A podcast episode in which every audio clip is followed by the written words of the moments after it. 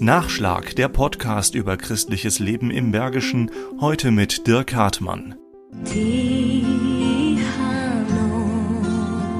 Sretan Advent. Das war kroatisch, wahrscheinlich gar nicht mal so schwer zu verstehen. Frohen Advent.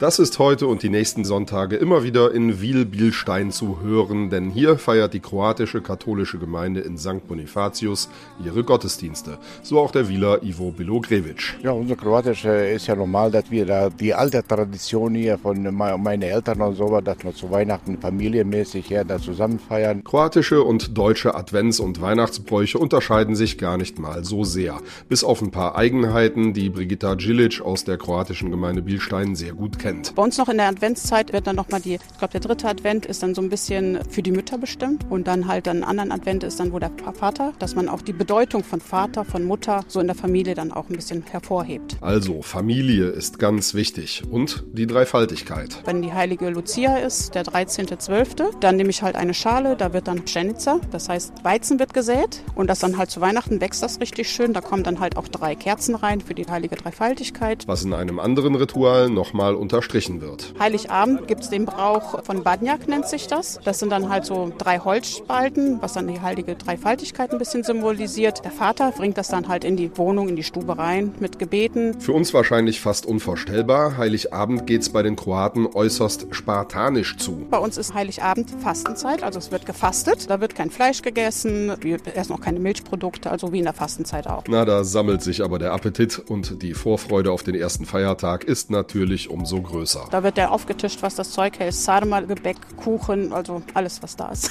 wird dann drei Tage lang wird durchgegessen, gefeiert und mit der kompletten Familie, Freunde, alle mit dabei. Aber kroatische Festplatte von wegen Cevapcici oder schwarzes Risotto, Ivo Bilogrevic Speisekarte klingt verdächtig deutsch. Die Frauen kochen ja, also nach unserer Art ist ja immer Spanferkel dabei ist und der Kohlrouladen und dann kümmert sich um Getränke oder was sonst.